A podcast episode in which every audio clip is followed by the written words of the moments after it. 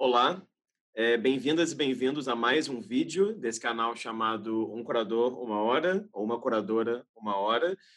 Se por acaso seu primeiro vídeo que você vê desse canal se trata de uma série de entrevistas com curadoras e curadores de artes visuais baseados em diferentes regiões do Brasil, de diferentes gerações e com diferentes interesses também na sua prática e pesquisa. Hoje nós temos aqui do outro lado da tela um curador está, enfim, em outra região do Brasil. Agradeço muito a presença dele aqui. E, mantendo nossas tradições, queria pedir para ele se apresentar para a gente, por favor. Oi, Rafael, tudo bom? Então, meu nome é Guga, né? Luiz Gustavo, mas você me chama de Guga Carvalho.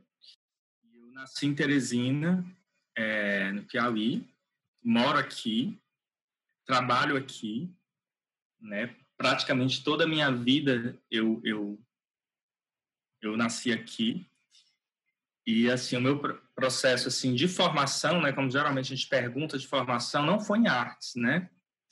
E, e aqui tem meu gato, ele vai ficar pulando no meu colo de vez em quando, mas tá valendo que ele é meio chato mesmo. Acho ótimo. É, ele é super legal, mas às vezes é chato. Então, é, o meu processo de formação foi muito interessante, assim, é, do ponto de vista, quando eu olho para trás, eu, eu, percebo assim como é interessante, por exemplo, você, ter algumas referências, como antigamente, mas antigamente não tinha, né? Quando eu fui fazer é, vestibular, isso no século passado, né? É, não tinha, eu, eu, queria fazer artes plásticas, que era o que tinha na época, era artes plásticas, educação artística, educação artes plásticas. Mas eu não, eu, eu tinha um certo problema, assim, eu sabia que eu não queria ser artista. Eu não queria ser artista pelo simples fato que eu não gosto de pintar, eu não gosto de esculpir, eu não gosto, sabe? Mas eu gostava daquilo. Então, assim, eu literalmente tinha é, esse, essa falta de percepção de todos os agentes que fazem o campo de artes visuais, né? Uhum.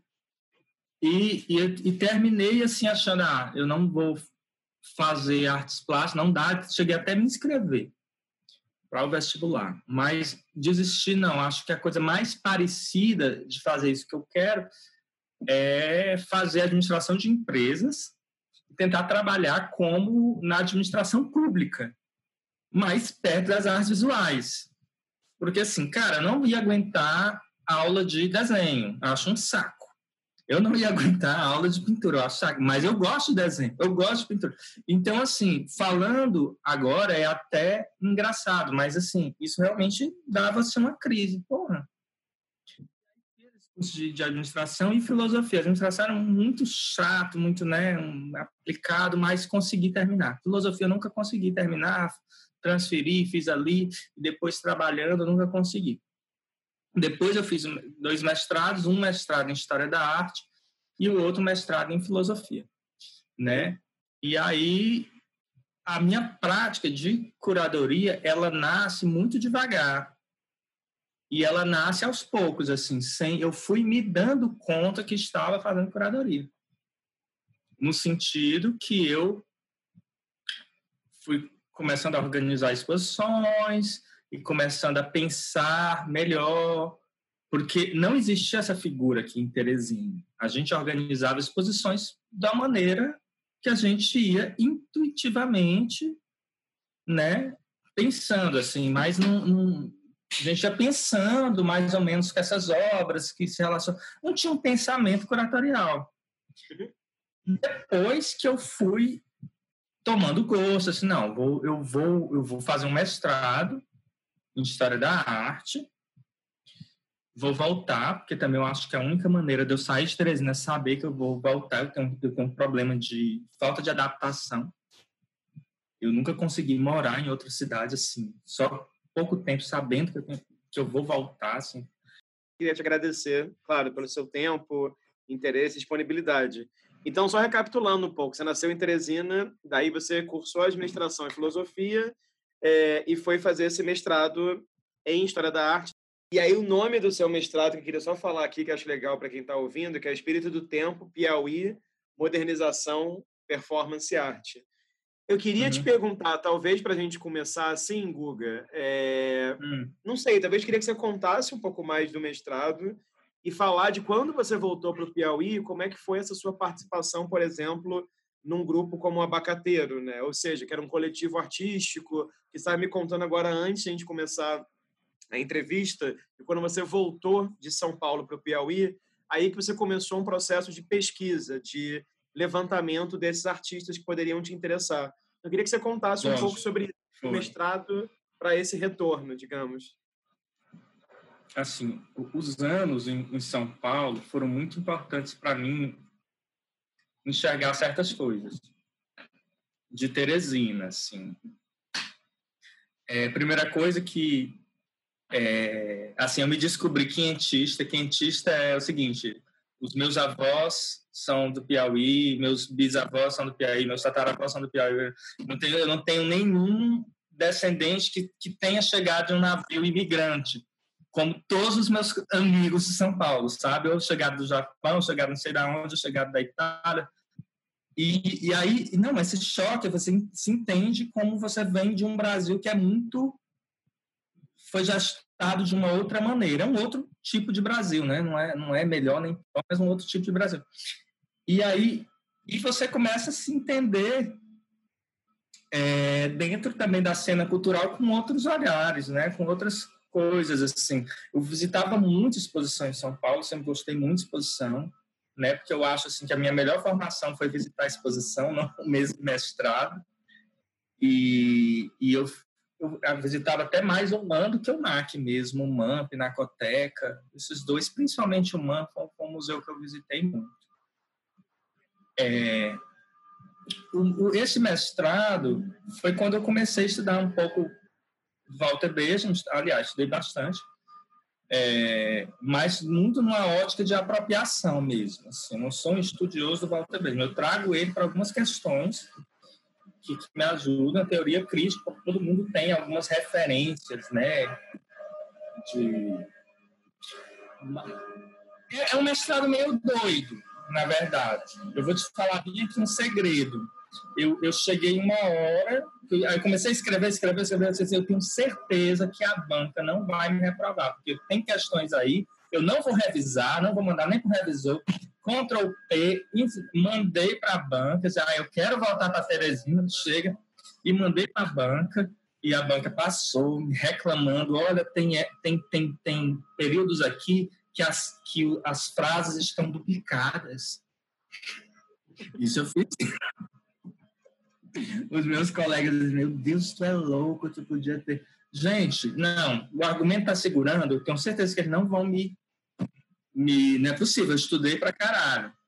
Mas falando dessa questão assim do, do espírito do tempo é essa questão da modernização complicada que quais são as ideias de modernização desenvolvimento que a gente tem nessa cultura que a gente pensa muito sobre atraso progresso como essas coisas são desfeitas é, dentro da, do pensamento contemporâneo como a, a, arte contemporânea pode pensar isso mas não de uma maneira assim, ela deva pensar isso. Mas, você está me entendendo? Então, assim, na verdade, o, o, essa, o título desse meu mestrado não foi um título tão bem pensado. Ele foi um título bem pensado para o primeiro momento do mestrado. A partir do momento que ganhou outras coisas, eu não tive tempo de pensar no outro título. E como eu te falei, eu dei um Ctrl P. E, mas foi ótimo, aprendi pra caralho, assim. Fiz ele com muita paciência, fiz várias disciplinas, muitas disciplinas, assim, aos poucos, né? A gente tinha quatro anos para fazer. Isso é ótimo, mas fazer assim, quatro anos, assim. É, é, ele, assim, oficialmente eu fiz ele em dois anos, porque eu só fui matricular mesmo oficialmente, mas eu fiz ele em quatro anos, né? Uhum. E, e foi quatro a três anos, eu acho. Foi três anos, foi. E, enfim, foi um período de descobertas, assim, descobertas de teóricos, de, de artistas, de... Mas eu te digo, assim, foi um período bom de ver exposições, sabe, de ver bienais, de, de ir para debates, de fazer mini cursos, sabe? Eu acho que isso que eu queria assim absorver o máximo de São Paulo, que eu sabia que eu ia voltar, né? Uhum. E, e, e essa, essas coisas e tal. Mas assim, ali é um, um, eu prefiro muito mais esse meu segundo mestrado. Acho que está mais organizado, está com a cabeça mais madura, algumas questões bem, bem mais organizadas. É, mas foi bacana falar de Teresina, ter, pesquisar Teresina também. Né? E como é que foi essa volta, esse, esse levantamento inicial de artistas? Estava me contando antes. Então, aí quando eu voltei, eu fui trabalhar na, na Fundação de Cultura do Estado. Antes eu trabalhava na, trabalhava na Fundação do Município. É, eu não mas assim eu não conseguia assim meio entender como é que funcionavam as coisas porque é incrível parecia que eu estava numa cidade que não era mais minha sabe assim. Primeira coisa Teresina cresceu muito assim de, de um tempo surgiram muitas pessoas cresceu muito uma coisa assim que eu, eu, eu, sou até um pouco assim chateado assim eu gosto da cidade de porte médio né para morar e tal. E e ela deu um inchado, assim, de uma hora para outra, assim. E a cena cultural começaram a surgir os novos artistas, mas eu não conhecia. Então a gente fez assim, mesmo eu trabalhando na fundação, mas a fundação meio engessada. Então assim, ah, vamos, a gente tinha um coletivo e a gente ia visitar ateliês. De 15 15 dias a gente ia na, na casa um ateliê de algum artista daqui de Teresina e combinava com outro artista de algum lugar do Brasil e abria o projetor, né, para ficava projetando e várias pessoas se reuniam naquele ateliê para conversar, para trocar com aquele artista. E a gente foi fazendo isso muito. Eu fiz durante muito tempo até que, que aí vai cansando, né? É, a gente vai cansando um pouco, porque é, é tudo feito é, é, é espontaneamente, pela vontade de trocar mesmo. Foi muito bacana. Aí foi quando eu fui conhecendo essa nova galera que eu não conhecia antes, né? E que estavam surgindo e começaram a aparecer lá. E que são pessoas que depois foram se tornando artistas, depois até uns entraram na, na, na residência de criação anos depois. É, que era bem legal, assim, a gente marcava, em, sei lá, Regina Silveira. Ela aparecia um dia, a gente marcava com ela, fazia lá uma conversa rápida com ela, quais são as obras que ela ia falar. E, e aí era, era, era ateliês, né? A gente sempre visitava ateliê. Ateliê é casa de artista, não precisava ter assim um ateliê. Um espaço que o artista cria. E, e foi bem legal. Foi bem legal, foi muito bom. Para mim foi muito bom, mas assim, uma coisa que foi passando e, e aí depois eu comecei a me interessar muito assim pela questão dos museus históricos que tem aqui, que eu acho que são assim, a gente não tem é, em Teresina e em outros lugares, assim, algumas cidades menores, essa instituição chamada Museu de Arte, né? essa instituição moderna que inventaram chamada Museu de Arte não, não, não tem. A gente tem aqui uns museus que são e artísticos ao mesmo tempo. É, e é, eles são muito complicados, historicamente falando e artisticamente falando, porque eles não são nenhuma coisa nem outra. Né? Por exemplo, o Museu do Piauí, aí eu, quando eu trabalhava na Fundação de Cultura, que, que o museu é ligado, então fiz alguns projetos nesse museu. E, e eu me apaixonei por todos os erros que aquele museu tinha uhum. pela potência que aqueles erros traziam, né? É, ele tem um acervo histórico fantástico do Piauí, é, mas a gente sabe que ele nunca teve assim um, um, pensamento assim, um critério assim de seleção. Então ele começou a ser um buraco negro que tudo que vai ficando velho vai indo para lá. E isso que eu acho fantástico nele. É, assim, você, por exemplo, lá tem desde o quadro Pedro II do, do Vitor Meirelles, que era do, tinha sido comprado pela doado por Dom Pedro ao estado do Piauí, não sei, há itens de escravizados, troncos de amarrar, não sei o quê, ao pinico da vovó, que ela chega lá, entrega e fica, a, a gravuras da Tarsila, a, a coisas, ao quadro da minha tia, que fez um cursinho de férias, ela vai lá, ela se acha artista, ela vai lá entrega, e fica lá. Então, esse buraco negro vai ficando. Tem, tem uma coisa que é simbólica. Um dia eu vi uma coisa lá que eu achei assim, interessantíssima. Meu Deus, essa sapatilha, que essa sapatilha. Não foi um ex-governador viajou para, para a Rússia e visitou o Balé Bochá e deram para ele essa sapatilha, tipo assim, no, pois voltou e tá lá essa sapatilha numa. Como é que chama, meu Deus? Numa cúpulazinha. Assim. Uma redoma, assim. Numa redoma, tá lá então, souvenir, tem lá, tem souvenirs. Aí tem uma urna funerária da Serra da Capivara. Então, assim, aí tem fotos de, de ex-governadores. Aí tem um Bumba Meu Boi, que um shopping center fez festa de, de, de São João. não tinha mais o que fazer, passou São João, joga o Bumba Meu Boi lá.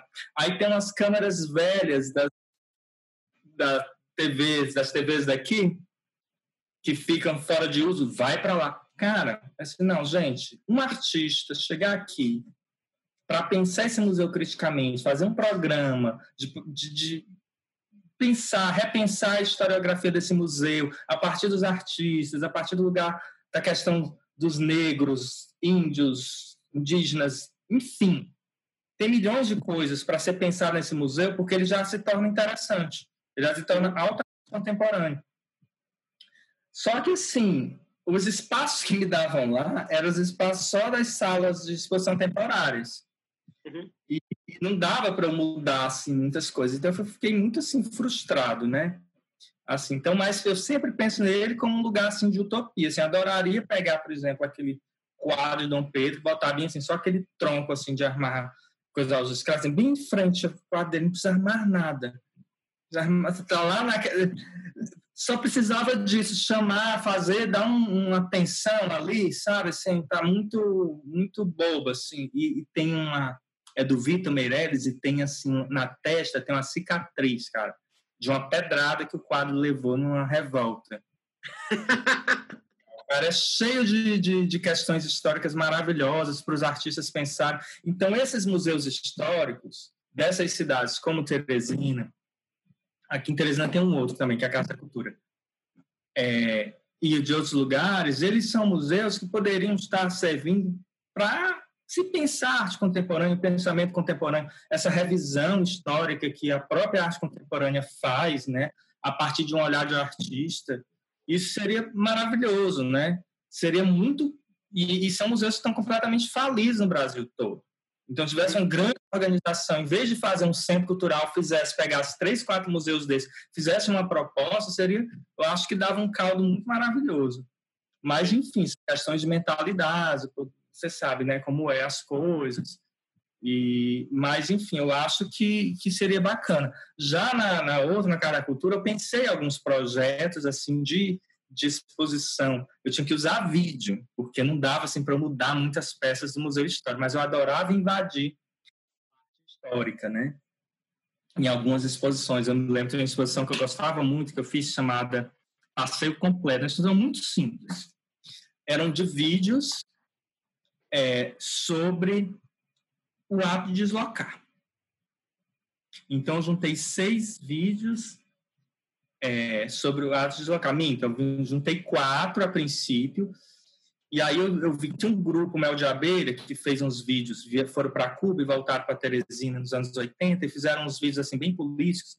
Aí tinha um que era um passeio por Teresina vendo as frases assim, abaixo a ditadura, não sei o quê, tarifa zero, umas coisas assim. Então ele fazia uma, uma leitura política da cidade, das vozes políticas. Aí tinha um outro vídeo, que era dos anos 90, um cara saiu e fazia uma, uma um, vamos dizer, um passear na paisagem, na, na, no carro mesmo, né? Então é só aquela paisagem super bonita, ele deu voltas e voltas a cidade toda, pegando. Aí um outro é, era, era indo para a cidade do interior dos pais dele. Aí eu disse, cara, eu vou fazer uma, uma exposição entrando nesse museu todinho. Aí eu fui falar com a museóloga, olha, eu vou precisar usar a sala. Aí eu consegui negociar. Uhum. E, e, por incrível que pareça, aí teve uma obra que a gente conversou com um artista, o artista fez para a exposição, ele era da moda, ele queria fazer uma viagem para os países comunistas que não tem, que tem outro tipo de vitrinismo, tem outro tipo de... Então ele fez uma obra dessa, assim, meio metafísica, sei lá, e aí, por coincidência, eu com poucos, uma semana ainda pensando na exposição, Solon Ribeiro e a Luciana Magno estavam passando aquele projeto dela do Iapoca Chuí, que ela viajava e ela e aí o Solon me liga, tô passando Teresina, tô precisando de hospedagem essa noite. Aí eu disse, caralho, é você. Cadê aquele seu aquele seu trabalho que perdeu a memória, o cara sai numa moto atrás da memória. Ah, ele tá aqui no meu computador, ótimo. Já vai para essa sala bem aqui. E aí tinha um outro vídeo do Josias Benedito, que era um passeio na Bienal de Veneza, só que ele, ele ficava assim, indo na bolsa Chanel, da, da, da galera, tá entendendo? Era mais um olhar assim, meio sarcástico do que nas obras. É, então, foi uma exposição que eu gostei pra caralho, super simples. Elas, cada vídeo se fortaleceu muito, porque eram, eram vários tipos de deslocamento de passeio que você tem. E dentro de cada sala era como se fossem janelas metafísicas. Então você tinha que fazer um percurso no museu. E, e assim, eu, eu gosto pra caralho. Assim, e é uma exposição que não funcionaria num, num espaço de arte. Né? Eu acho que ela funciona bem mesmo para um espaço histórico. Pra... E tinha um diálogo nas salas. Cada sala foi pensado para um vídeo que tinha alguma coisa a ver. Né? Assim, também. Então, assim... É, foi uma exposição de, de intervenção nesse, nesse museu especificamente, né? Qual que foi o museu e que ano que foi mesmo? Casa da Cultura.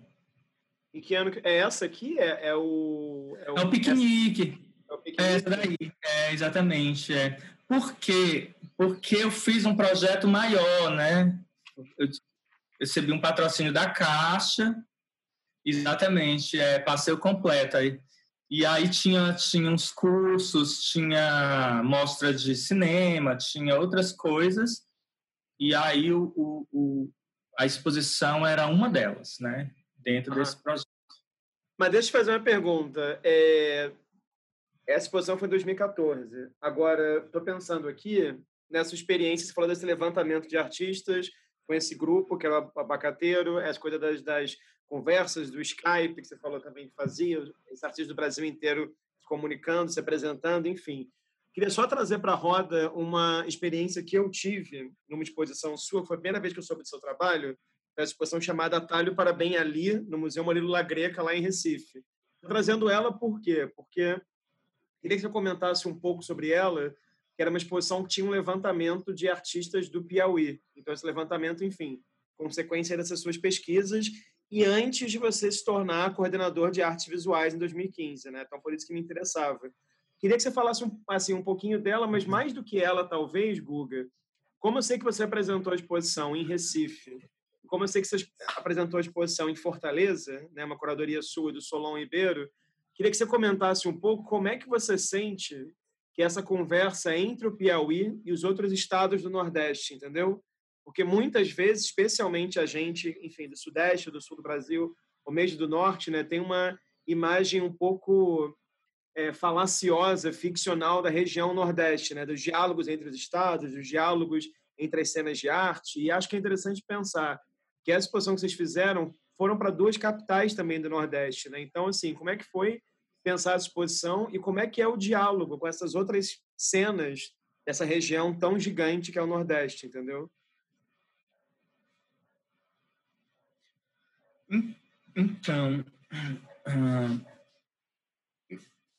sobre esse diálogo com o Nordeste, assim, eu, eu me interesso. Eu, eu dou, assim, uma, umas vasculhadas, eu olho. Mas, assim, não é... Não tem um intercâmbio, assim, tão grande. Com a residência, terminou vindo mais pessoas do Nordeste, né? Talvez tenha mais gente do Nordeste, assim vindo na, no, quando a gente conseguiu como coordenador, coloquei a residência, eu acho que teve mais pessoas no Nordeste, assim, teve duas pessoas do Ceará, se eu não me engano, teve um nascido em Recife, é, não estou lembrando, tem um que mora em, em, Salvador, né? Tem, tem gente do Nordeste, assim. Mas esse, esse diálogo eu acho que existe. Mas, assim, Teresina é menos. Porque logo Teresina é mais distante de tudo, né? Não é como as capitais, assim, tem umas capitais ali no Nordeste são bem, bem perto, Recife, João Pessoa, né? É muito perto, né? Tudo bem perto da, da, da outra e tal. Ou como Fortaleza, que não é tão perto, mas tem vários espaços culturais fortes, tem a Caixa, tem o Museu de Fotografia, tem o a coleção Unifor, tem, tem, tinha, tem, não sei, o BNB, não sei como é que está agora, né? Tem o Dragão. Então, tem instituições fortes que promovem cursos, que promovem debates, que promovem exposições. Isso termina criando, vamos dizer, um núcleo que as coisas vão acontecendo e vão se trocando. Em Teresina as coisas não, não funcionam dessa maneira, nem não, não se dá. Então, assim, é, não tem. Assim, eu acho que o diálogo é, é, é fraco, mas com, uma, com qualquer outro lugar, na verdade. Então, eu acho que os artistas estão mais curiosos. Eu acho que começa por aí. A questão começa por. Os artistas ficarem mais curiosos, querem expandir mais a seu, seu universo, a sua cabeça, suas práticas, trocar mais. É, nesse aspecto, eu acho que a residência tem um papel bem importante. Assim, não estou assim puxando o saco, mas eu acho que ela tem nesse sentido de entender que há uma cultura de profissional, vamos falar palavra estranha, mas assim, de artistas que querem se fazer artistas através da troca, da troca uhum. com outros artistas que não sejam só daqui né? Ué, conta então um pouco como é que funciona as residências, porque, enfim, você começou a trabalhar como coordenador de artes visuais em 2015 e as residências uhum. são um dos projetos centrais que se organizam. Começaram em 2016, não foi? Conta um pouco aí pra gente como é que elas funcionam como é que tem sido a experiência para você. Então, a residência foi ela foi uma coisa muito bacana, assim, ela eu, eu gosto muito assim de muitos projetos que passaram assim de muita gente, assim.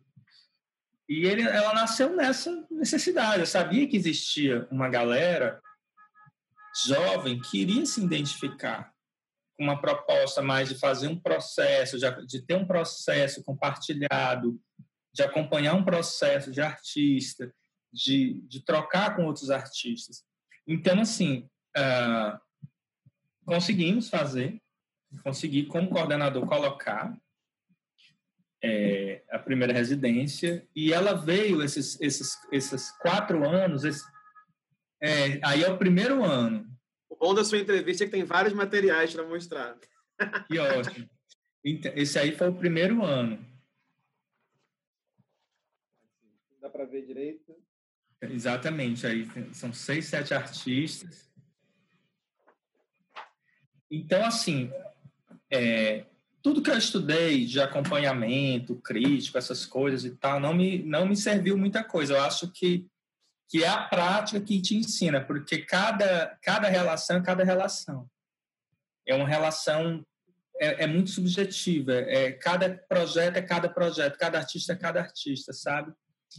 É, e assim, e a residência, então a cada ano, esses anos, são cinco anos, né?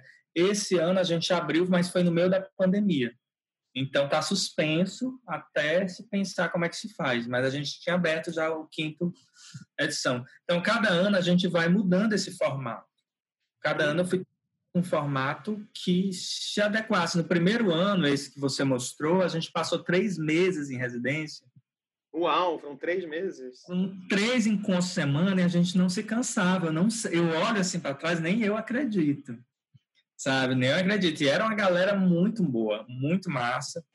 Os artistas muito legais fizeram projetos que eu gostei pra caralho, assim, que eu acho que deu uma, uma coisa na cidade, as pessoas, porra, tá acontecendo uma coisa legal. Tem uns artistas jovens que eram simplesmente afastados, sabe, da, da fundação, assim, por alguns motivos, assim, mais caretas, de formatos caretas de salão, enfim, e que jamais poderiam ser contemplados dentro de uma proposta mais mais processual, mais investigativa, né? E, e, então a residência desse primeiro ano foi muito legal. E essa galera dessa residência desse primeiro ano foi a Laiane Holanda, Tassi Araújo, Maurício Pokémon, o, esses são daqui de Teresina. o Diego dos Santos, Ceará, o William Martins, que mora em Salvador. É... Ai, meu Deus. Esse... O deixa WZ, ajudar, deixa ajudar. O WZ, o WZ, o WZ, foi. É... Diego dos Santos, nananana. é WG, isso, tá certo, tá certo. Então, e essa, essa galera do primeiro, eles, eles, assim, justiça seja feita. Além deles fazerem projetos muito bacanas, que não dá para a gente falar de cada um agora, lógico, seria muito complicado, mas, assim, eles entenderam que aquilo ali era importante para a cidade. E eles meio que também pressionaram muito a fundação para ter o segundo ano né? No segundo ano, mesmo que eles não, não pudessem mais participar, uhum. porque tem um, um, um, prazo aí de três anos que se pode participar, voltar a concorrer.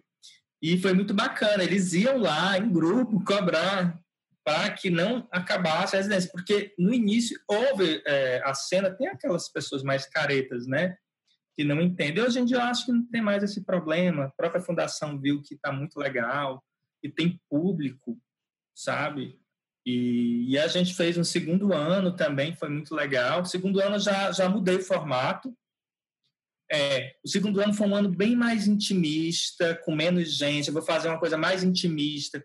Então foi um ano assim que eu a gente discutiu muitos textos, coisas que a gente não fez nos outros, textos de artista, né? Uhum. Esse que é enorme também. Você adora também essas, essas publicações, né? Google. Ah, é. Eu gostava mais disso. Então, então teve uns trabalhos muito bacanas, assim, propostas muito foi foi mais intimista, pessoas, né, é, de cidades próximas e tal. E então assim, ela, ela, e foi já foi menos. A, o terceiro ano já eu já estava no mercado. Foi aconteceu o seguinte, que aí eu descobri por acaso, o mercado popular daqui, que é o mercado São José, que a gente chama de mercado velho, estava uhum. entregando uma parte, tinha feito uma reforma né, de reestruturação, ele era um, um, mercado bem antigo, ele tem 160 anos, 100, sei lá. Ele é desde o começo da cidade. E debaixo de umas lojas que vende reis, vende tinha um mezanino que iam fazer feiras, ia, ia ter uma parte do memorial, ia ficar fazendo feiras. Aí eu, muito malandramente, disse: Ah, o prefeito vai lá, pois eu vou botar uma exposição do Nonato Oliveira. Aí nisso já tinha é, feito toda um, uma política interna com a arquiteta que estava acompanhando a obra, dizendo: pô, mas coloca uma, uma iluminação legal, não está legal essa iluminação para galeria. E ela colocou com trilhos que muda tá entendendo aquela iluminação um pouco melhor, bem melhor do que em outros espaços Teresina. E aí eu botei essa exposição do Nonato, né? Eu usei o Nonato, né? Mas eu gosto muito dele. Mas assim, ele também gostou, assim, né? Eu vou botar o Nonato. E aí o prefeito ficou sabendo que a gente ia inaugurar com o Nonato. E dali eu já preparei uma segunda, já deixo para a terceira nisso. Eu estou com três, quatro anos lá dentro. Então, é como se eu transferia a coordenação de artes visuais para lá, para o mercado velho, porque lá é um espaço que a gente pode pensar essa relação da arte contemporânea com, com as questões mais interessantes, porque é um mercado, é um mercado turístico. Ele é um mercado que as pessoas vão lá comprar arroz, farinha, carne, leitão, galinha, ervas medicinais, banhos é, é, de ervas, sabe? Agora, tem uma parte também que tem, assim, aqueles santeiros que fazem ex-votos. Uhum. Bem debaixo da, funda, da, da, da, galeria tem um, que a gente fica na galeria escutando ele fazendo ex-voto. Que as pessoas vão lá, faz peito, faz coisas para levar para o Canindé e tal. Então, assim, tem essa circulação lá. E é um espaço fodástico, porque você olha de, de fora, você já vê. Você vê ele da rua, porque tem os arcos do mercado de fora você consegue ver que ele está no mezanino, né? Então é muito bacana.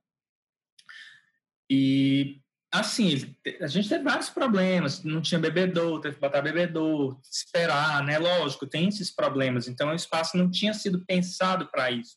Mas a gente foi se adaptando, os artistas foram gostando e, e tá assim, tá funcionando. Assim, eu gosto muito de estar lá dentro, de pensar lá dentro, como eu te falei, os museus históricos ou esses espaços que não são são tão, tão interessantes quanto um museu de arte, né? Vai depender do que você vai fazer, né? Uma galeria dessa que é aberta vai depender do que você vai fazer, mas ela se relaciona com a rua, ela se relaciona com, a, com as com as lojas que vende rede lá embaixo, saca? Uhum. É, assim, a gente tem é, virou a ao vivo lá da rede, assim, não precisa virou uma espécie de um, enfim, é um centro de arte contemporânea de Teresina dentro do mercado velho. Né? Eu vi umas imagens, vi alguns projetos e achei incrível.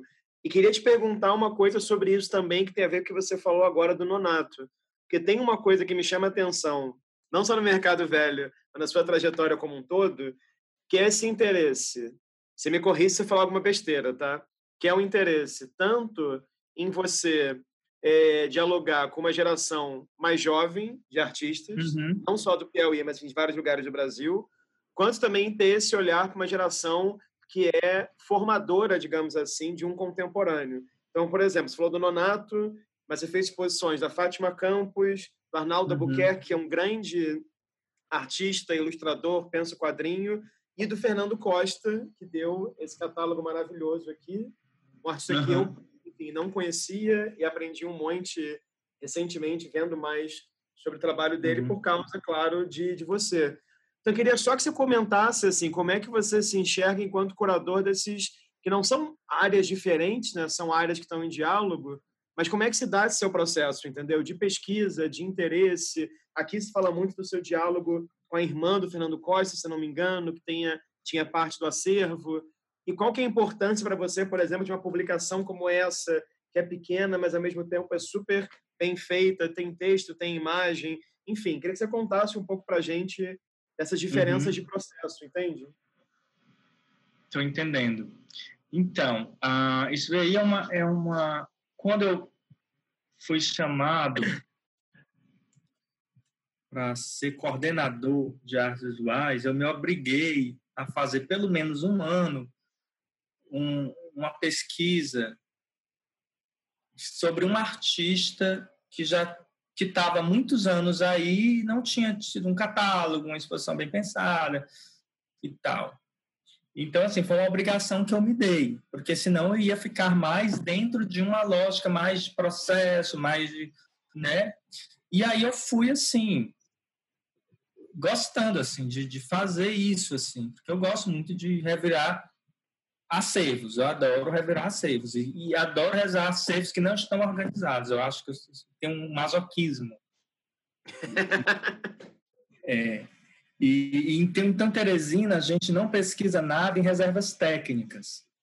Então, você não faz curadoria a partir de reservas técnicas, você faz curadoria a partir de gavetas amadoras, de vai na casa da pessoa, tira. As reservas técnicas, elas não são boas não ser, como eu te falei, o Piauí não é bem a reserva técnica, é o buraco negro que, que vai juntando peças interessantes.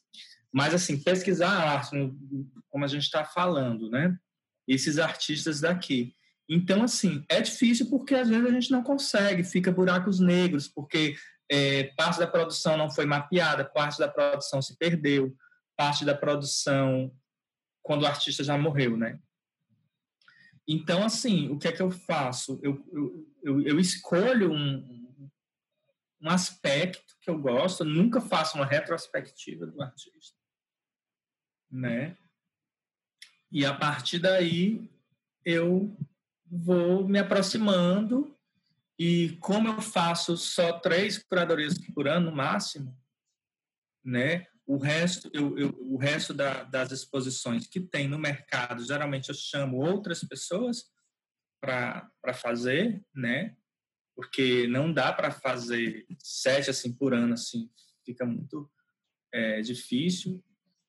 É, e assim dentro desse meu dentro dessa minha condição de pesquisa você está me entendendo assim de não estar uhum. tá eu, eu tenho que garimpar, garimpar para fazer uma exposição. Fernando Costa foi garimpado mesmo, ia na casa dela, voltava e via outras coisas, ela se lembrava que tinha outras coisas, não sei aonde.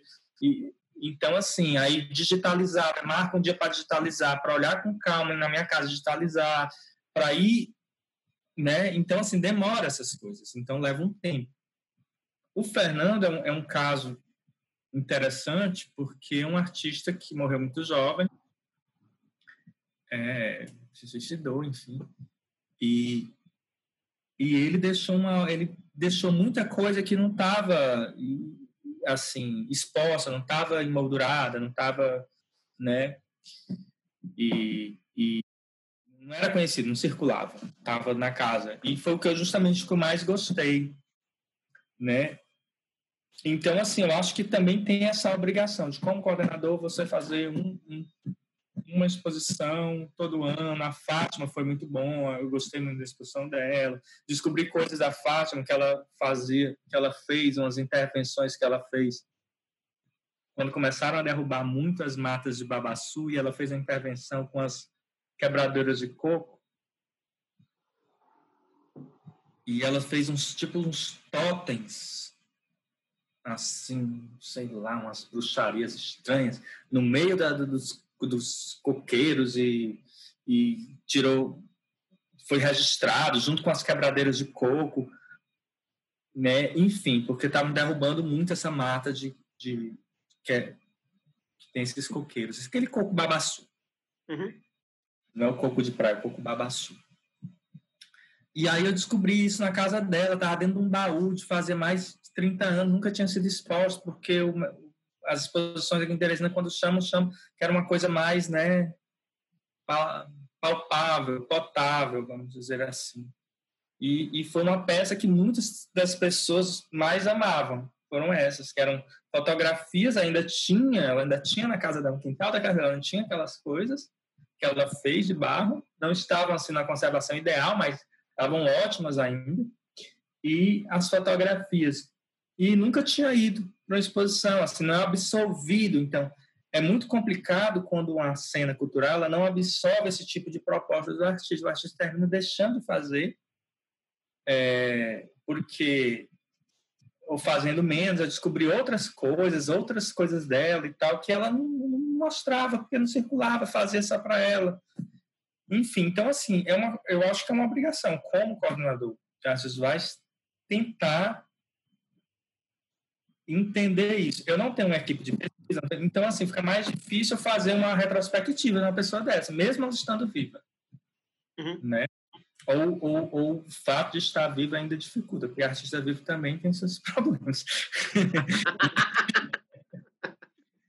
é, mas, enfim, mas é isso. É mais também uma obrigação e um prazer também. Eu tenho um super prazer de descobrir né? Assim, eu sou tão neófito em muitos artistas de Teresina quanto uma pessoa de fora, porque eles não circularam, porque eles não, por exemplo, a Elisa Martins da, da Silveira, que é uma artista que é daqui, que algumas várias pessoas de vez em quando me perguntam, ah, mas ela expôs com Ivan Serpa, não sei o que. Gente, ela é uma pessoa, ela é um fantasma. Sabe? O máximo que eu conheço dela que interessante, de mais concreto, sempre é alguma pessoa que conheceu o primo da vizinha, da cunhada dela. Sempre é uma coisa super distante, sabe? Assim, não tem, não chega perto. E, enfim. Não, é mas super se... interessante. E ao mesmo tempo é interessante porque é a sua seleção de artistas é, de outras gerações é muito diversa, né? O trabalho do Fernando Costa, o da Fátima Campos, do, do Nonato, enfim, trabalhos muito diferentes, né? Então, acho também que denota esse seu diferente. interesse amplo, né? É importante isso também, pensar uma história da arte, digamos assim, de Teresina, do Piauí, do Brasil, enfim, uhum. mas sobre várias linguagens, sobre vários interesses, né?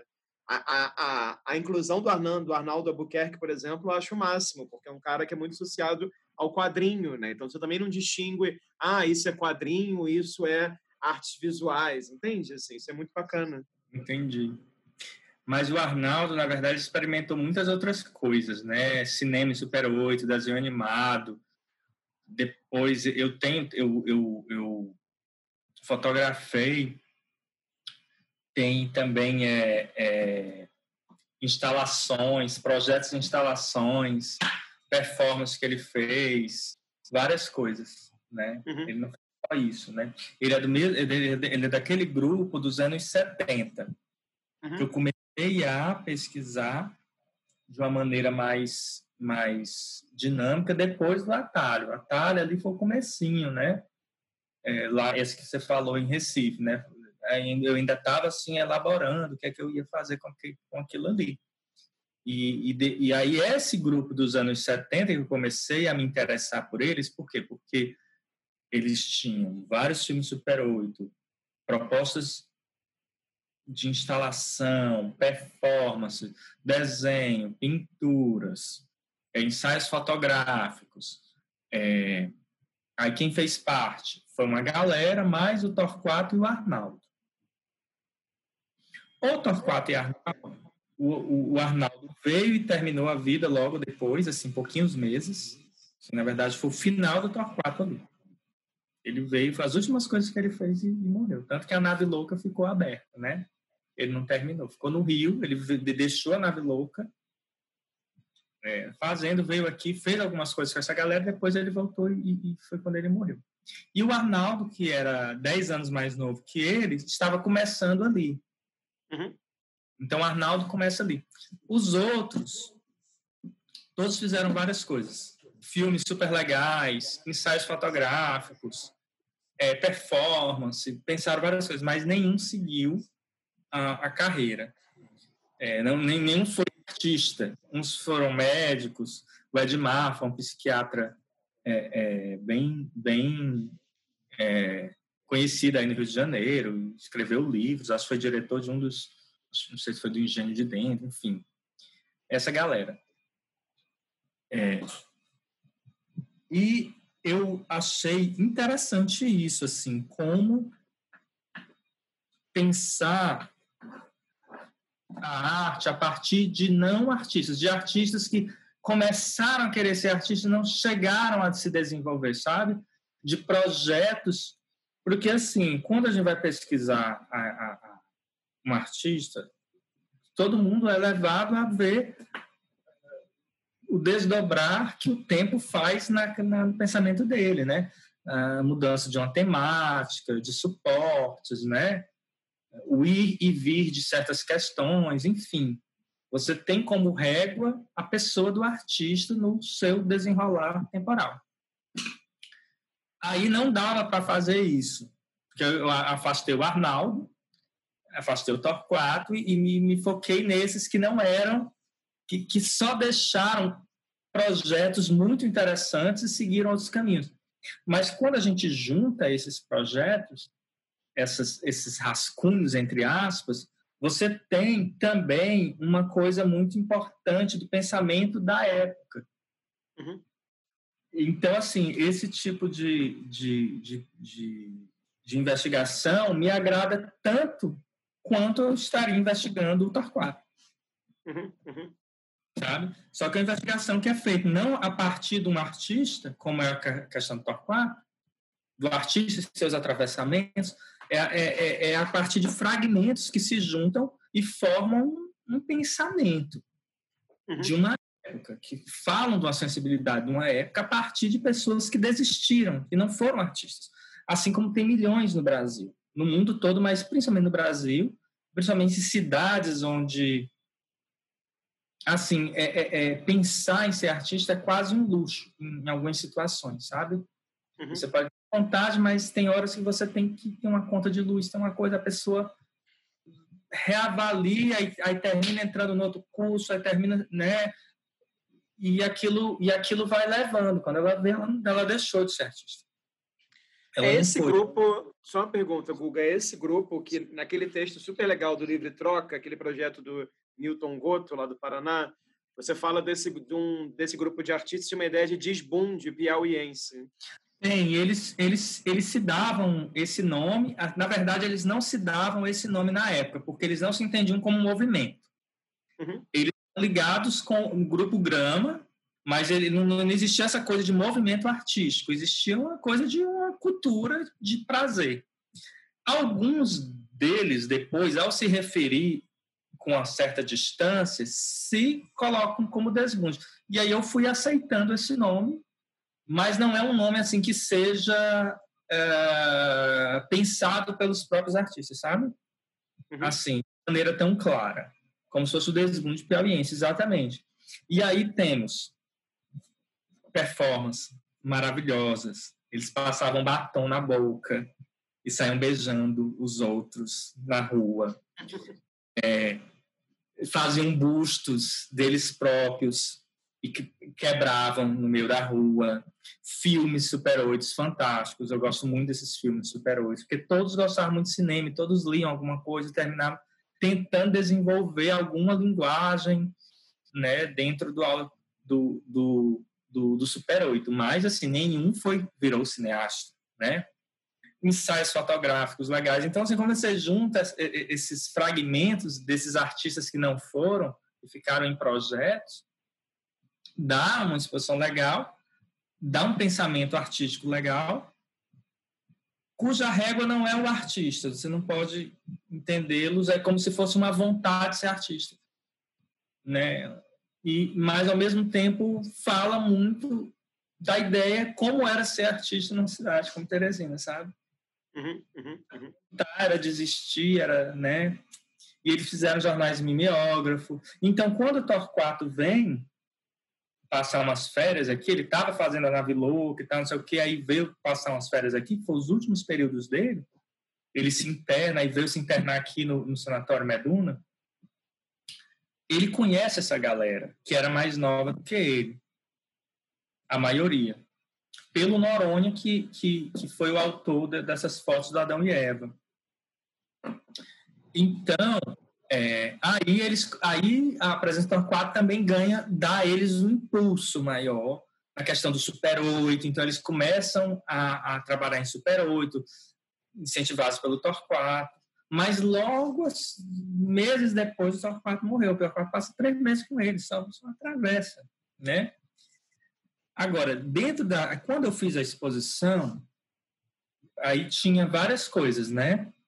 É, jornal mimeógrafo, várias coisas.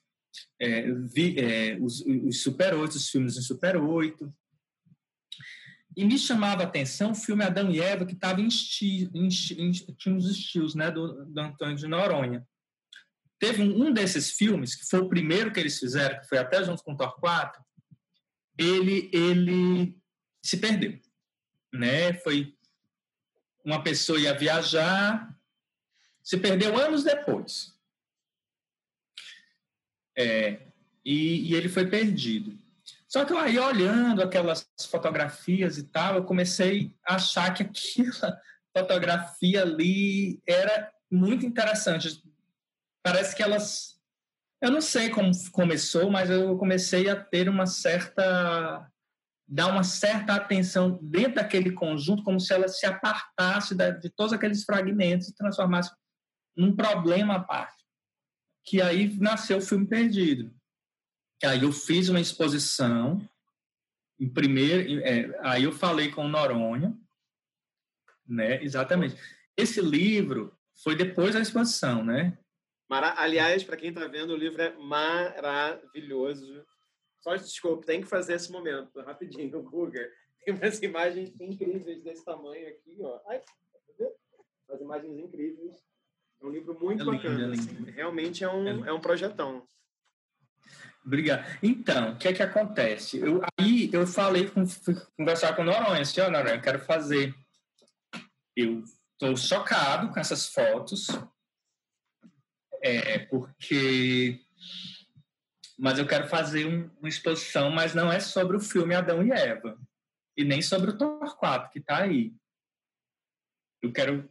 Eu, para mim, essas fotografias elas são muito interessantes, porque esse filme se perdeu, só que ele pode ser encontrado, como, sabe, o limite do Mauro Peixoto, foi, foi perdido e depois então, assim, é como se essa, essas imagens elas evocassem uma presença em suspensão, é como se você olhasse para aquela imagem, fosse uma ela, ela fosse indícios de uma ausência.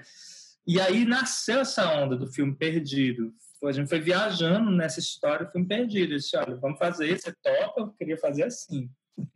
que eu acho muito interessante essa questão do acaso, porque assim, quando o acaso é chamado para dentro da arte, lá, dadaístas, me corrijam se eu estiver errado, mas acredito que como mesmo, assim, como projeto mesmo de pensamento, o acaso na arte, principalmente o surrealista e o dada, né?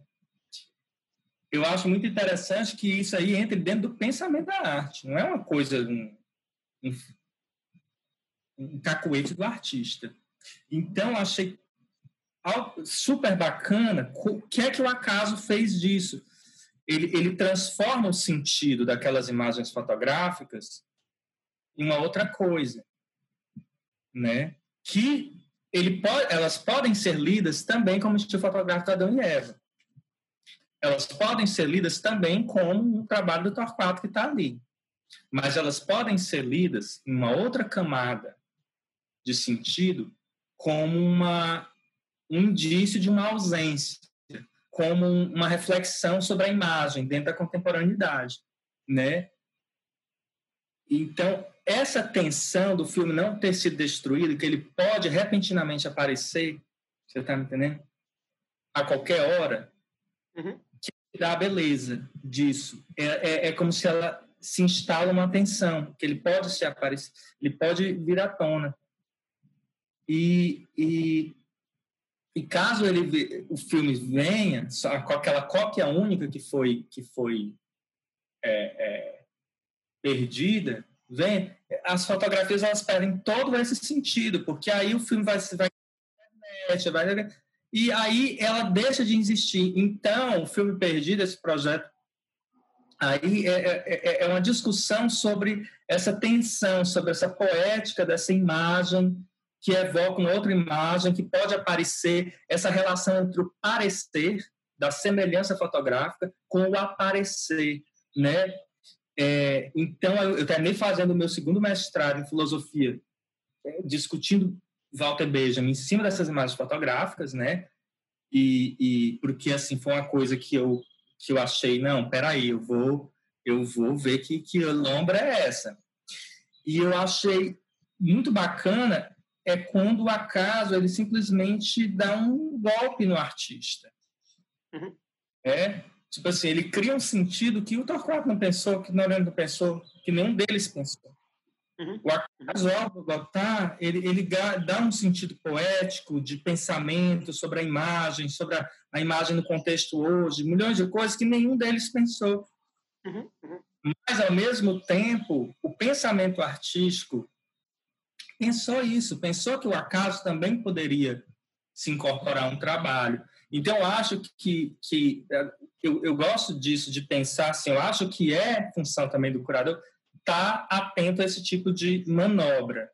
Quando uma obra muda o seu sentido ou ganha um outro sentido, não estou dizendo que ela mudou o sentido, né? Ela continua com o mesmo sentido, Adão e Eva, o filme, não sei o quê, mas ela ganhou também um outro sentido e ela pode também ser recebida a partir disso, né? Então, assim, o acaso, na verdade, deu um apagou, aniquilou a vontade do artista naquele momento. E, e, isso é muito legal, assim, como se ele suspendesse. Ele só existe por causa que os artistas quiseram fazer uma coisa, mas ele suspendeu. E aí eu acho que é a função do curador, da, da crítica, entender esse momento. Entender esse momento e, e trazer à tona. A gente fez uma exposição lá na Cara Cultura, eu gostei, o Noronha gostou muito. O Noronha estava nem aí se era sobre o Adão e Eva, porque ele queria fazer sobre o Adão e Eva. Eu disse, olha, não faça sobre o Adão e Eva, o, o filme não, porque eu que fui propor para ele. Eu, eu, eu, eu, eu, eu estou em êxtase é, essa fotografia me faz ver uma coisa que está em tensão. E eu estou entendendo uma coisa que pode se desma que, é, que ao mesmo tempo é frágil. E aí eu fui explicar, ele gostou e tal, e depois disso fiz um projeto para a Lei porque assim, a gente pensa, a gente carrega uh, o expositor, a gente carrega a fotografia, a gente faz um projeto, sabe? É que nem a Barbara Streisand, né, nos filmes dela. Direção, Barbara Streisand, assistente de direção, Barbara Streisand, Música Barbara Streisand, tudo é Barbara Streisand. Então, assim, é ser Barbara Streisand. Aí eu fiz o projeto, aí tive a, a, a graças a Deus, foi aprovado pelo BNB, Centro Cultural BNB em Fortaleza sinalizou, como sempre, os cearenses são mais rápidos os piauienses para entender algumas coisas daqui do Piauí. Impressionante. E, e aí fizemos o lançamento. No lançamento, eu tive que falar para todas as pessoas que não era sobre o filme. Não, olha, gente, não é sobre o filme Adão e Eva e não é sobre o, o, o, o Torquato, viu? É uma reflexão sobre a imagem. Agora, falando em Torquato, a gente tem que falar sobre ele, né? Assim, enfim, é, é, eu queria que você contasse um pouco mais sobre, enfim, de maneira também, claro, sucinta, mas enfim, conta um pouco para a gente, porque eu sei que a história é longa, é da sua relação de pesquisa com o Torquato, né? De pesquisa, de dedicação, e também como que o Torquato, para muita gente, vira um ícone, e muitas vezes o ícone, quando se pensa em relação entre arte contemporânea, ou mesmo artes visuais e o Piauí. Então, assim, queria que você falasse um pouco dele. É, teve essa exposição, Balão de Ensaio, tem essa publicação aqui, super legal também, A Escrita da Incompletude, né, que foi um pouco, enfim, uma publicação que você me enviou logo quando a gente se conheceu. É, então, foi bom para eu aprender e conhecer alguns trabalhos de Torquato ali, entre a, o texto, a poesia e a imagem sempre. E tem também o filme maravilhoso, documentário Imagem da Incompletude. Então, queria te perguntar assim, como que é a sua relação com Torquato e como que é para você também, enquanto curador, estar tá nesse lugar de diretor de cinema, né? diretor de documentário. Não só você, mas o Danilo Carvalho, é seu parceiro no filme também, né? Porque muitas pessoas do campo da curadoria têm um, enfim, tem uma espécie vou usar uma palavra não muito boa, uma certa aversão com esse lado de se assumir também enquanto criadores de imagem, né? E acho muito legal que você parece trafegar bem nesse sentido. Então, isso foi a minha primeira experiência. É... Primeiro, eu comecei a, a, me interessar pelo Torquato, é...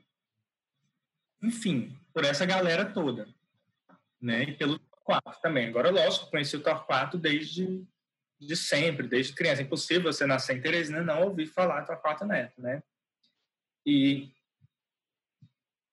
mas eu comecei a, com o tempo, me interessar mais pelo, pelos últimos períodos dele, depois do tropicalismo, né?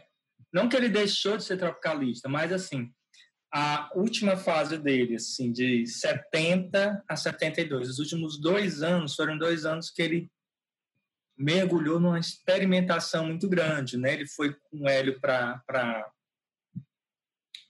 para Londres, ele passou um tempo lá naquele espaço do Medala, como é o nome?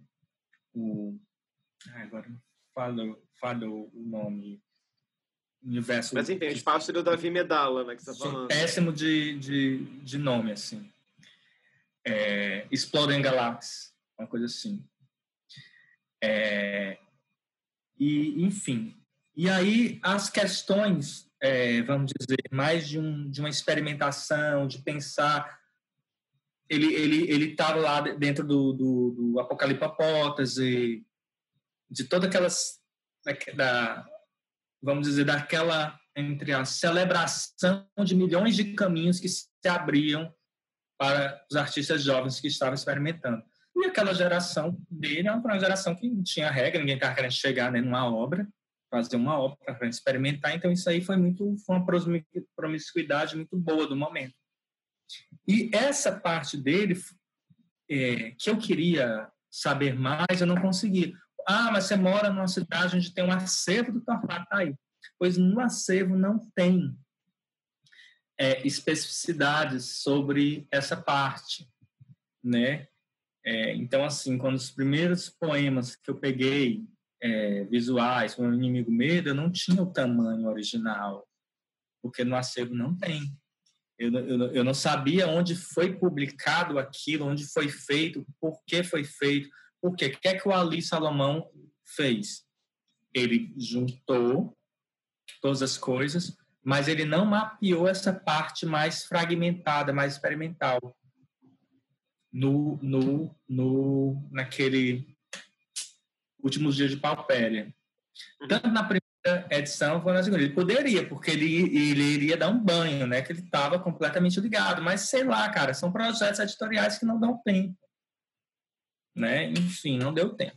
Quando Paulo Roberto Pires fez também Torquatalha, dois volumes, ele junta, ele coloca coisas muito legais, me ajudou pra caralho a pesquisa do Torquato, mas ele, mais uma vez, ele não inventariou esses, esses projetos, essas coisas mais complicadas o próprio filme Terror da Vermelha é completamente menosprezado dentro da, da obra do Torquato. E era um filme que eu amava, porque eu ficava vendo a exposição, a exposição aqui do livrinho, e, eu fui vendo, eu fui vendo, eu fui vendo, esse cara, esse filme é bom. E aí depois eu fui chamando algumas pessoas para conversarem, né? Lá na própria exposição tinha os momentos de conversa com algumas pessoas que fizeram alguma coisa com o Torquato. E aí vinha a história, não, ele fazia um rolinho por semana. Não é fazendo, não. Tá tudo muito bem pensado. Lógico que está aberto algumas coisas ao acaso, mas está tudo muito bem pensado. Né? Isso aí é todo. Aí eu dei uma reflexão muito foda sobre o cinema, sobre os, a visualidade, sobre os limites, o, o, a transposição de alguns limites, né? Gêneros e tal. E, e aí eu terminei a exposição, foi nos 70 anos do Torquato, já como uma coisa é, é, oficial, calendário e tal, blá, blá, blá, e eu fiz essa exposição, algumas pessoas acharam meio estranho. Nossa, cadê o poema cogito? Cadê essas, essas coisas, né? E que eu gosto também, eu adoro, assim. Acho super bacana a Tropicália, eu gosto pra caralho, mas assim, eu queria pesquisar isso que é a época que ele está mais, vamos dizer, sutil, está mais fragmentado, que ele, ele vai assim muito para o jornal alternativo, vai muito para o para o mimeógrafo, né? É, para experiências com Super 8, enfim, são coisas que não, você tem que juntar todos esses fragmentos para entender o pensamento melhor o pensamento dele, as cartas, entre ele, o Elliot Sico, entre outras pessoas desse período, aí você vai entendendo mais ou menos as ideias né, dele nesse período. O que ele está negando, ele funciona muito por, algumas coisas de negação. Ele, é, é, é, ele tinha uma personalidade artística meio radical, assim. Ter que negar o cinema novo, ter que negar algumas coisas. E também uma ânsia muito grande, parece ser, de estar antenado com tudo, sabe? Assim, uma pessoa que é de cidade pequena e quer ser o mais antenado quando chega em cidade, na, no grande centro. Uhum. ele tinha isso. Eu, eu percebo isso nele, assim. Então, a obra dele é muito, assim, um retrato do tempo. Atravessado mesmo. Assim, ele atravessa muito. Ele se permite ser atravessado pelos outros. Ele põe diálogo. Ele quer sempre se atravessar num diálogo. E aí eu terminei a exposição, dele, e aí esse catálogo saiu depois da exposição, já com outro nome, que não era o nome da exposição. Da exposição saiu com outro nome que não era da exposição, porque já não dava mais. E aí eu disse, porra, vou, quero fazer um, um, um, um filme, eu quero conversar sobre isso, continuar essas conversas que eu tive lá no espaço da exposição também e, e, botar outras pessoas também nesse diálogo assim né convidar pessoas para dialogar e tal e aí levei esse, esse livrinho preto já tinha feito uma exposição com Danilo Carvalho que foi a, a Catanduba e tinha dado super certo hiper certo mesmo me surpreendeu assim que ele trouxe e tal gostei. Sabia que o Torcaso era uma coisa mais complicada porque é uma investigação que envolve mais, ou muitas camadas, é um artista muito, assim, não é um artista assim simples porque ele ele de pesquisar, porque ele ele faz muitas apropriações de outros artistas, ele faz apropriações sutis, sabe? Então assim exige um tempo para você entender que ele está se referindo a uma outra obra, ele está se referindo, sabe? Assim, então assim tem esse, essa coisa assim dele que de querer ser um retrato, querer ser uma coisa que atravessa a época, essa vontade dele. E aí mas eu chamei o Danilo, olha, fiz essa exposição, tá bem aqui. Ele não viu, ele mora em Parnaíba, né? Tá aqui e eu acho que dá um filme, eu quero fazer um filme. quero ver o que é. Eu quero ver esse terror da vermelha. Não é possível que esse filme seja tão assim, assim, tão esquecido assim. Eu não gosto muito dessa coisa de salvar obras. O salvador da obra. Não, mas não, vamos discutir, vamos ver se ela, se ela tem. Eu tenho hipótese que esse filme é foda. E foi o que, se, que aconteceu. Algumas pessoas. Porra, esse filme é muito massa, ele é foda. Não sei o, o filme Terror da Vermelha que o Torquato fez, né? Em Teresina, em 72.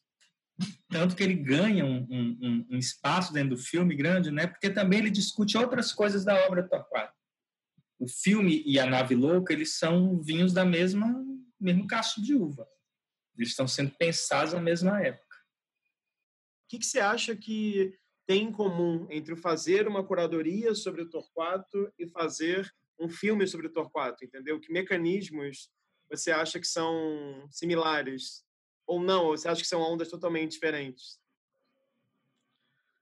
É bem diferente. É muito diferente, porque assim, na exposição, que são poucas obras, essa exposição, as obras elas estão dispostas de uma maneira que você consegue ver todos esses fragmentos juntos e depois se aproximar de um, fazer o seu percurso. Então eu começo até o texto assim, uma coisa de cada vez, tudo ao mesmo tempo agora. Até me apropio daquela ideia do Titãs. É, porque são fragmentos que o Torquato deixou que não era para o espaço expositivo. Já é uma violência. Traz para o espaço expositivo que é o jeito. Né? Mas já, já é uma violência. Então tinha um, o terror passando ali, aí tinha inimigo medo aqui, tinha um ódio ali, o ódio tinha quatro ódios, aí tinha o poeta mãe das, das artes mães, ele estava num meio em transparência, né, num espaço transparente mais preto, né? Ele, ele em preto, no meio da exposição, então você lia ele porque ele já é meio confuso, então você via as outras coisas atrás dele, dependendo da maneira que você estava na exposição pequena, as exposições sempre foram muito pequenas, né? É... Então, assim, essa lógica, vamos dizer, de ter um tipo de múltiplas leituras de uma obra através de outra, que eu acho que era pensamento dele funcionava muito mais assim. É, é um fragmento, o, o, Torquato, a obra do Torquato, eu gosto de pensar, por exemplo, como um, um das peças da série Bicho, da Lydia Clark. Se você não manipular o terror da vermelha e ver o, o, o, o a você não vê o, o, o terror da vermelha e o inimigo medo, o texto que saiu uma coluna ali, não sei o quê, é, parece que a obra, o sentido, ela, ela, ela só se faz na junção dos fragmentos que ele uhum. deixou naturalmente. É como se assim o nível de na nenhuma peça está ligada à outra, mas nenhuma peça é independente da outra. Tem uma autonomia relativa às outras. Isso aí é um pensamento dele de uma sofisticação artística muito grande, de uma complexidade artística muito grande, mas ele tinha, eu percebo que ele tinha total é, clareza do que ele estava fazendo, de como o pensamento se fragmenta em vários é, é, meios, plataformas e suportes diferentes, sabe? Porque também a leitura que se fazem dele, muito biográfica, muito poética, que se matou, é muito, termina ultrapassando muito esse lado. Uhum. Então, uhum. lógico que eu vinha de uma experiência, de uma exposição pequena e tal, mas que eu, eu percebia isso de, do pensamento do artista, de, de pelo menos chegar mais perto, vamos dizer, dessa, dessa confusão de uma, de uma peça que se relaciona com a outra. Respondendo a pergunta, indo para o, o audiovisual, que é uma coisa atrás da outra, não tem como fugir, ela, ele não tem uma espacialidade, ele é um tempo depois do outro, eu, eu já parti com, com, com uma certa limitação. Eu sabia que, que ele que aquele aquele meio ele não era o meio da exposição. Uhum. Não era o meio ideal para a apresentação da obra. Uhum. uhum. Então, uhum. ele teria que ser um filme que não fosse muito experimental, ele tinha que ser mesmo uma conversa, sobre a obra. E, e isso, bem daí, foi um choque que a gente teve muito com, com, com o Danilo. A gente discutiu muito para chegar em certos pontos, porque, assim, é, eu sei que, que o espaço da exposição ele permite uma leitura muito superior ao espaço, tá entendendo? Ou não sei, tinha que fazer muitos malabarismos de montagem, mas mesmo assim nem assim, nunca vai, o cinema nunca vai, é sempre uma cena depois da outra. O, quem está vendo que, que, que acompanhe, exposição é diferente. Guga, já que, já que você está falando justamente sobre essa geração e essa experimentação, essa não linearidade da produção, eu acho que já que a gente está quase terminando aqui, a gente podia fazer o seguinte: eu vou mostrar as imagens que você trouxe, e aí você conta sobre esse projeto que eu acho que tem muito a ver um pouco com esse processo de criação do Torquato, com a sua ideia das leituras. Eu acho que é uma coisa que dá para a gente terminar bem falando sobre isso, que acho que tem muito a ver. Deixa eu compartilhar aqui, vamos ver se vai travar tudo ou não? Nossa. É sempre uma.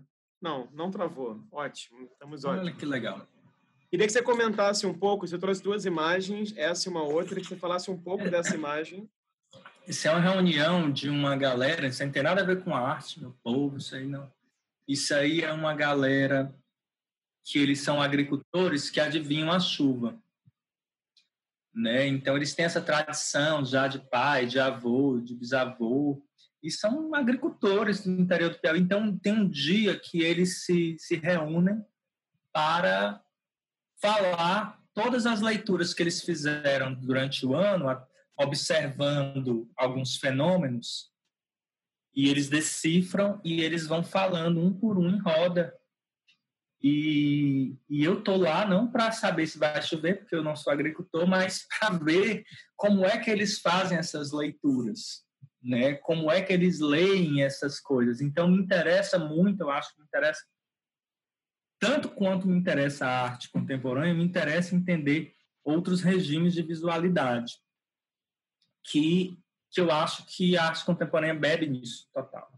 Né? Ela, ela, ela, ela bebe não, ela se atravessa. Beber é estranho, mas assim ela é, se atravessa e é atravessada, né? Por essas questões. É, e aí eu tinha feito um, uma exposição, minha primeira exposição com o Danilo foi chamada Catanduba, sobre a leitura que um senhor fazia de uns cachorros de madeira. Ele, ele quando ele olhava para a árvore, ele fazia esses cachorros. Então a gente foi investigar que leitura era essa daquele senhor antigo. Ele era um índio do, do Ceará. É, é, eu não sei precisar a tribo. Ele me disse uma. Eu fui pesquisar, não tinha. Eu, eu acho que até mesmo, infelizmente, assim o processo de aculturação é tão forte que a, a pessoa não sabe dar muitas referências sobre suas raízes, né? E é, como é que eu posso dizer? A gente foi investigar. Ah,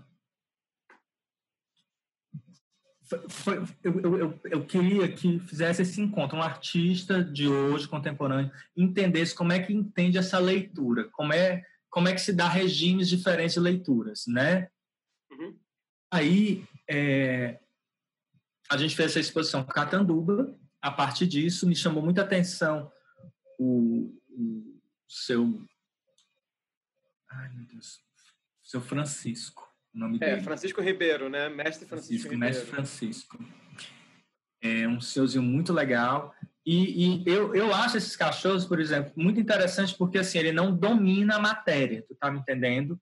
Ele lê a forma já na natureza. Ele só faz com leves, sutis coisas ele não tem esse ímpeto racionalista, né, de dominar a matéria. Então, assim, a gente não dá nem para comparar esse tipo de, de coisa com a arte santeira. Uhum. Que já é o domínio da matéria. Mas a gente, porque a gente pensa sempre o popular, arte popular, ou, ou alguns chamam naif, outros chamam primitivos, não sei.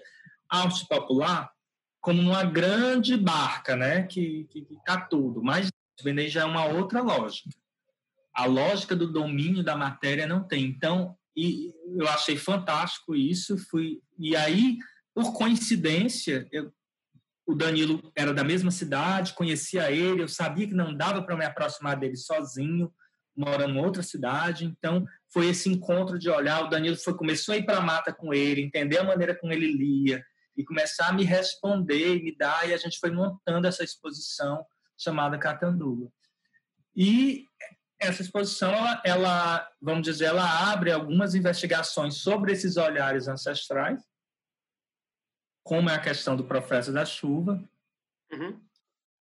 E, e, assim, o profeta é uma coisa que eu comecei aí em 2017, aí sou eu com o, o, esse profeta, ele é muito legal. E estou devendo uma visita lá no sítio dele e tal. E são, são, são agricultores, assim, a gente fala de profeta da chuva, Rafael, tem, tem toda uma mística aí, mas assim, eu respeito esse nome, porque são nomes que eles se, se colocam e, e, tradicionalmente eles são chamados, mas assim, no fundo, ele, eles são agricultores, porque no processo de, de plantar dentro de uma região seca, que não chove, as chuvas são escassas, está engendrado no próprio processo tentar prever, prever onde vem, quando vem a chuva. Então, se desenvolve naturalmente um sistema de visualidade para perceber sinais, uhum. para ler coisas, né? E, e, isso é um conhecimento ancestral que vai passando de pai para filho e como mas de uma maneira muito prática para sobreviver, para não perder a roça, a plantação, para não passar fome, né? Então assim é uma é uma é uma é uma poética, a gente vê como uma poética a princípio e tal, mas eu, depois eu fui vendo que não, que é uma coisa que está muito ligada à coisa prática mesmo. É uma necessidade de sobrevivência. Eu tenho que ler, aprender a fazer uma outra leitura para sobreviver, para pensar no futuro. E aí é, eu, eu pensei essa imagem que não tem nada a ver com exposição, que não tem nada a ver com arte, mas é porque, assim, é, é, então, como eu consigo transformar isso numa exposição, já que isso me, me chama tanto atenção? Eu tenho gravado algumas mesas deles friamente, um registro puramente pesquisa, porque já faz muitos anos que eu vou para lá. Mas eu não, não cheguei ainda. Se eu levar para o mercado velho, aí vem todas essas questões. Então, é um discurso, né? Você levar para um discurso da arte, entre aspas será que vai ficar um, um, um para a galeria lá? Será que vai ficar um, um inventário de patrimônio material? Será que isso vale a Tu tá me entendendo? Assim, você fica. Tô, tô. Como é que você como resolve é que você, um como problema? É que você lida, como é que você lida com ele sem também tornar isso um ato de apropriação perverso? Como é que você também pode pensar um artista que dialogue com eles, mas qual artista seria esse? Será que a melhor uhum. forma será que tem que estar num espaço positivo, né? Ou será que é um, é um evento que você convida as pessoas para irem lá no lugar deles, trocar com eles? São uma série de, de dúvidas, mas eu achei interessante trazer isso agora porque eu sinto que quando você fala do processo do Torquato, que era um processo que era um pouco asterisco, né? Apontava para vários lados, tem filme, tem coisa mais performática, tem escrita, tem música, tem etc. Não só o Torquato, mas a ideia do desbunde todo desse grupo, é, dessa experimentação dos 60, 70, eu acho que quando você coloca essas dúvidas para um grupo como esse, dos profetas do tempo, tem um diálogo aí, né? De como é que você lida com eles sem trancafiá-los em, nenhum, em nenhuma categoria, né? Digamos assim. E aí me parece muito interessante porque acho que é um dilema que muitos curadores têm quando eles não se interessam justamente, quer dizer, quando eles se interessam por aqueles artistas ou produtores de imagem ou produtores de cultura, enfim, que não são de fácil categorização, né? Que não se botam nessa caixa, né? Então achei que tinha muito a ver esse arco, né? Que seu pensamento acaba fazendo aí um pouco, né? Pois é, é porque assim, queira ou não queira, quando a gente desloca, toda toda exposição ela não deixa de ser um, um, um ato de violência, né? A gente traz uma coisa, é um laboratório mesmo. Você, você traz uma coisa que às vezes não era para estar tá lá. Né? Você faz uma exposição, por exemplo, do fluxo. É uma violência necessária, mas ele acontecia dentro de um outro regime, né? Então, assim, então a gente já sabe que já, já tem essa violência, mas, assim, como operar a partir dessa violência e por quê? Por exemplo, tem uns exemplos que eu acho interessante, mas que não, nesse meu caso, não, não, não, não vale para o profeta, por exemplo, na Bienal da Lisete Lanhado, que ela pegou algumas é, comunidades, algumas coisas e trouxe diretamente para a Bienal. Né? A. Daspu é uma grife de, de, de, de prostitutas e tal. É, tinha, me lembro, tinha uma casa lá que era de uma comunidade, eu não sei se era do centro-oeste, do norte do país. Então, trouxe para Bienal, assim, como uma maneira de pensar aquilo. E não tinha uma mediação de um artista. É como a curadora fosse diretamente no movimento e trouxesse para dentro do espaço.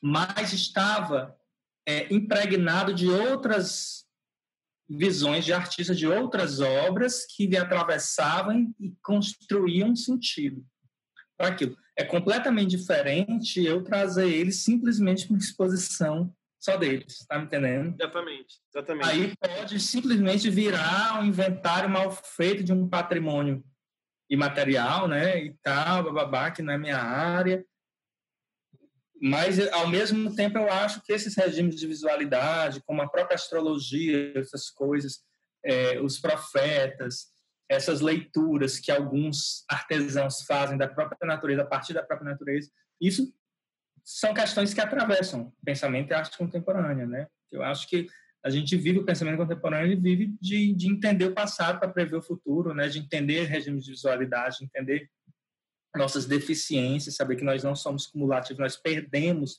maneiras de pensar, nós perdemos maneiras de ver, né?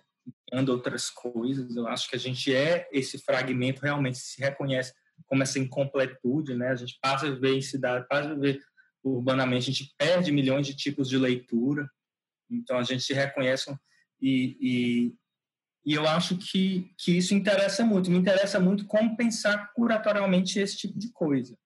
E, e eu gosto quando está esse problema. Meus, os meus projetos, eles são longos, mas são vários projetos ao mesmo tempo, como muitos artistas fazem, né? De pensamento. Tem aquele ali, vou nos Profetas da Chuva, passo uns dias com eles, volto. Passo um tempo, esqueço, cuido de outras coisas, volto neles. Aí, então, um vão atrapalhando o outro. É bom também quando um, um pensamento atrapalha o outro, porque depois você volta revigorado, vê uma coisa, é, é, de um pela ótica do outro, né? Porque eu acho que, que o, o pensamento em arte é um pensamento de deslocamento, né? A gente tem que pensar deslocadamente de um campo para o outro, fazer perguntas estranhas até. Uma questão teológica da Idade Média pode gerar uma outra questão hoje, sabe? São, Sim, agora são, acho que você... Pode ter, assim, não, não vai ser científico, não é ciência. Guga, é, para a gente terminar, a pergunta surpresa é muito simples. É a cada sete entrevistados ou entrevistadas eu mudo a pergunta e a desse bloco agora é qual que é o, o lado, o aspecto mais difícil do ser curador para você? O que, que você acha? Qual é a maior dificuldade que você sente em trabalhar com curadoria? Nossa, você foi falar. Para mim,